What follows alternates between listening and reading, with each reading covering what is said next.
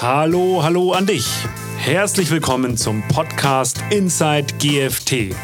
Es dreht sich hier alles um moderne technologische Trends, die Zukunft des digitalen Business und natürlich darum, was die Menschen dahinter antreibt und bewegt. Willkommen zur nächsten Podcast-Folge. Bei mir sitzen heute Luis, Pedro und Rodrigo, die bei uns als Werkstudent bzw. als Azubi arbeiten. Ähm, dabei haben sie jetzt einen besonderen Weg hinter sich. Und zwar sind sie in Brasilien geboren und aufgewachsen und haben sich aber jetzt dazu entschieden, in Deutschland zu arbeiten. Und heute wollen wir ein bisschen über ihre Erfahrungen reden. Das Ganze in Englisch, weil äh, die noch nicht so lange hier sind, dass das mit dem Deutschen so sattelfest ist. Insofern werde ich jetzt ins Englische wechseln. Hello. Luiz, Pedro, and Rodrigo. Hello, Hello, Salif. Salif. Great you're here. So, you, you came here from Brazil, all of you. Why did you think of leaving Brazil? Luiz. I had uh, many reasons to leave Brazil. Actually, uh, I think the mainly reason is because uh, I have the European passport. So for me, it was uh, an easy decision to come here and um, starting start my studies in the university. And uh, I think uh, the, the the life for here as a student is better than in Brazil. Actually, in Brazil, we, the difference is that as a student, you don't have the independence that you have here. And for example, here I I don't need my parents to to um, make my own money and live my own life. I like this this feeling of being for myself and uh, enjoying the adventures I I have here. Quite understandable. Pedro, for you the same or different reasons? For me, it's almost the same thing. I had the opportunity to come to Germany to study, and now that I'm here, I completely agree with Luiz. It's a completely different lifestyle. Germany has another world in structure, in supporting students. The salaries for work students is also enough for you to live and to have a comfortable life in Germany, different from Brazil where you have to you need to have a real job in order to Mm. live a comfortable life. Yeah, I see. And Rodrigo, what about you? For me, it was uh, the same because, but I have a luck because I have a German pass, Ah, and uh, yes, uh, i- about the documentation for me was easy. But I think in, in Brazil I didn't have any opportunity to work in Brazil at the moment because I was at school and I think okay maybe I can do university, but uh, my situation in Brazil was not good. mm. so you have the German pass. Luis, you, you are from Austria, right? From your ancestors. Yes, exactly. Pedro, you have the Brazilian uh, passport, right? Yes, yes. I have just the Brazilian passport, so when I came to Germany, I had to apply for a residence permit and give the government all the documentation in order to be able to study and to work here. As the uh, hearers might not know, but uh, in GFT we have quite some employees. Um, a total of around uh, 3,000 uh, work at GFT Brazil.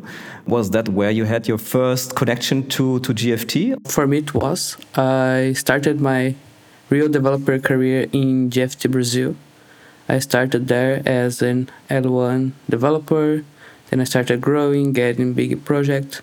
I left GFT Brazil as an L3 developer. All my path coming to Germany starts and passed through GFT. Hmm. And how was it? I think there are official programs that, that lets you relocate from Brazil to Germany, right? Yes, actually, my path coming to Germany it starts in a meeting with our CEO Alessandro Buonopane. He was in a meeting with the employees in Curitiba and he asked what was our ambition, what we wanted to the future. And I commented, "Oh, I want to go to Germany. I don't want to stay in Brazil. I want to develop my studies there." And he said, "Oh, that's so nice. I have a contact in Germany. I can put you to contact." And he put me in contact with Carlos Matos, who helped me with every single thing I needed in order to come to Germany. All the process GFT was involved from leaving Brazil to come to Germany, started paperwork. I had HR with me all the time, giving advice, telling me how to do things. And as I didn't have a really good German, it was fundamental for me to have GFT help and also university with all the process, all the paperwork. So it's uh, one of the advantages in a big international company, right? For the others, was it the same way you heard about GFT Germany? Uh, well, for me, um, it was it was kind of the same. I had also contact with uh, GFT Brazil, even though I did not work there. But uh, Alessandro Buonopane, the CEO, he put me in contact also with Carlos Matos, and um, I heard that uh, they needed a uh, people to to work in uh, development and uh, people who was uh, engaged and wanted to to work here. So I thought it was a good possibility, and uh, yeah, I started working in GFT Germany. For me, was different because when I came to Germany, uh, I didn't have any contact with GFT. One day I was at home and my father in Brazil uh, he has a friend. On that friend, he was the first mvp of Microsoft in Brazil. And one day she sent me a message and he asked if I would like to work in the biggest uh, company in IT in Germany or something that. And I was okay, of course, I would like to do that. And they sent me the contact uh, contact with uh, phone of Pedro Castello. And the Pedro was, uh, why are you alone in Germany? You couldn't speak English or German. And I was 19 years old. And the Pedro, he tried to find an opportunity to me in GFT, Germany.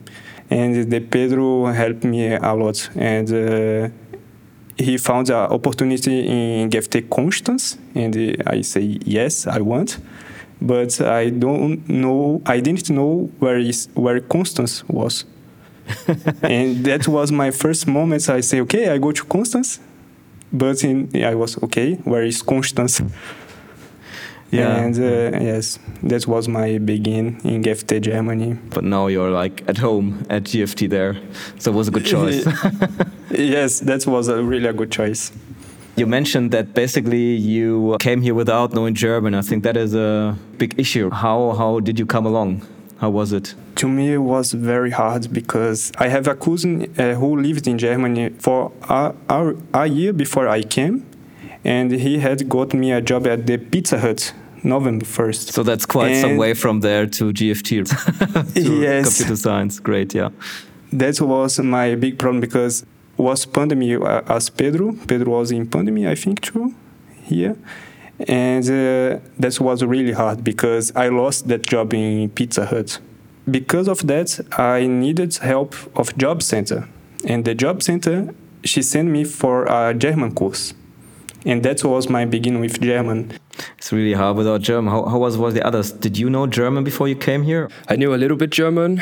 Um, I already had uh, the C1 certificate, but uh, even though I could speak it, it was uh, very hard uh, for me to understand Germans in the beginning.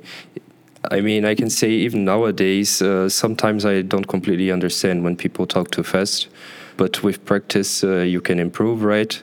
So after almost four years living here i could say i could say that i'm fluent but uh, yeah you can you need to keep uh, keep practicing and keep getting better. And how is it for you pedro?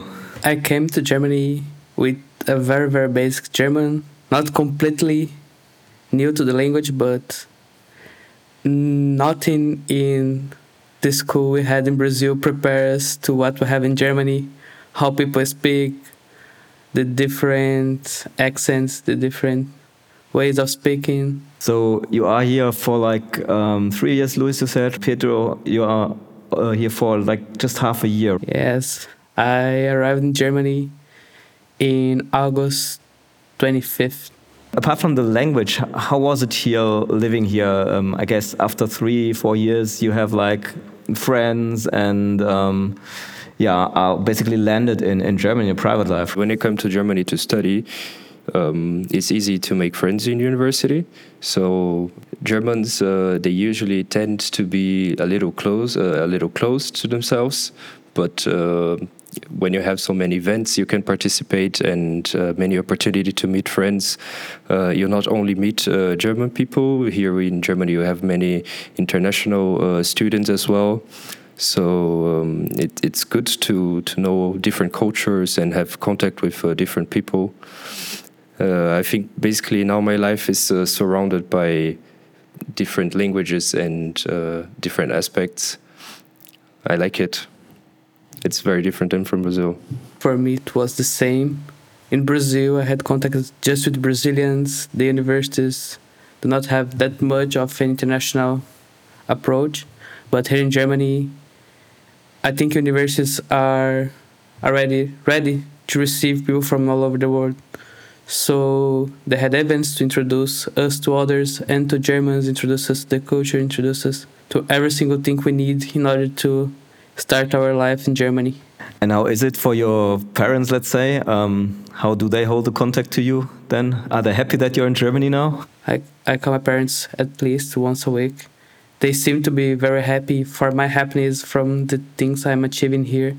They're so proud of me, so I think they're also very happy. Yes, for me, I think my parents, uh, I agree with Pedro, they are very happy for me. I am a son of a hardworking solo mom, so uh, the first time I actually came to Europe was in 2014. When I was a child, I came here to Vienna to live with my uncle, and that was rough for her. I guess I think uh, she she missed me a lot in the beginning, but uh, the second time when I came to Germany, uh, she was already used to it.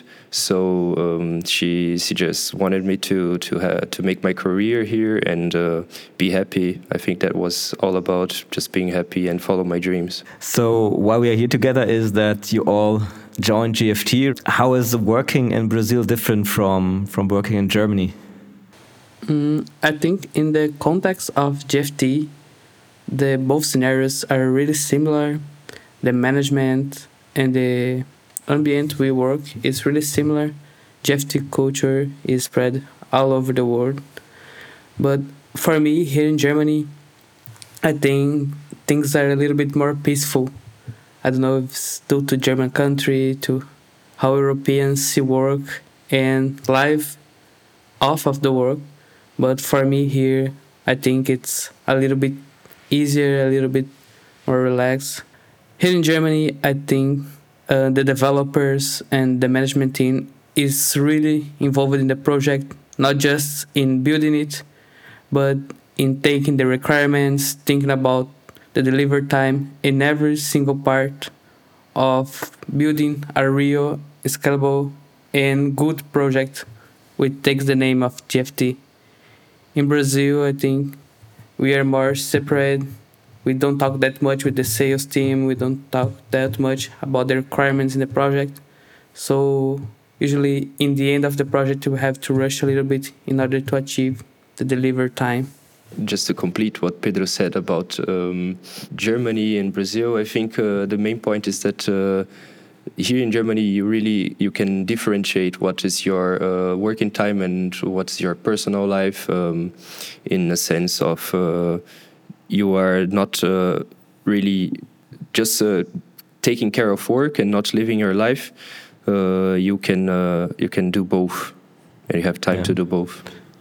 That's the work-life balance. Yeah. Yes. If I get it correctly, working in Germany is quite quite fun for you at GFT. But is there something that you miss from from Brazil that you don't have here? Apart from family, obviously, but food. The food, food. yes. yeah, me too. Yeah, I mean, uh, Brazil, we have a good climate for for planting fruits, and um, we just have a perfect uh, ambient for eating healthy food. Not that you don't have it here in Germany, but um, in Brazil we just have a, a lot of different uh, things to try, and um, cook is also something that people like in Brazil to cook.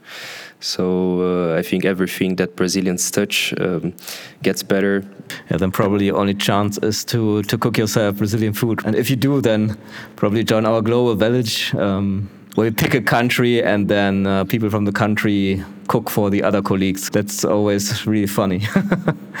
so after your first impressions here in Germany and also at, at GFT, um, I guess at some point you don't want to be a working student anymore.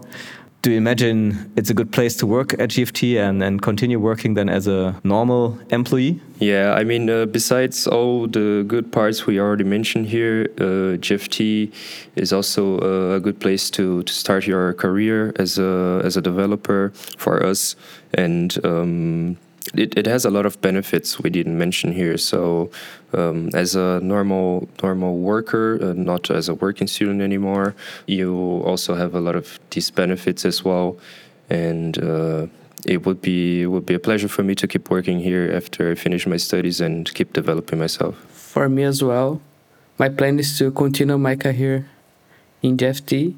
I think GFT is by far one of the best companies to work in the technology area, not just for the good salaries, the awesome benefits, but also the culture we have here, the people working in the company. I think more than just talking about money, benefits, it's a healthy ambient, it's a healthy place to develop your career. Was nice with you today. Um, interesting to listen to you, and thank you for you being here and doing the recording with me. Have a nice afternoon then. Thank you. Thank you very much for the invite. Thank you for your time and for the invitation.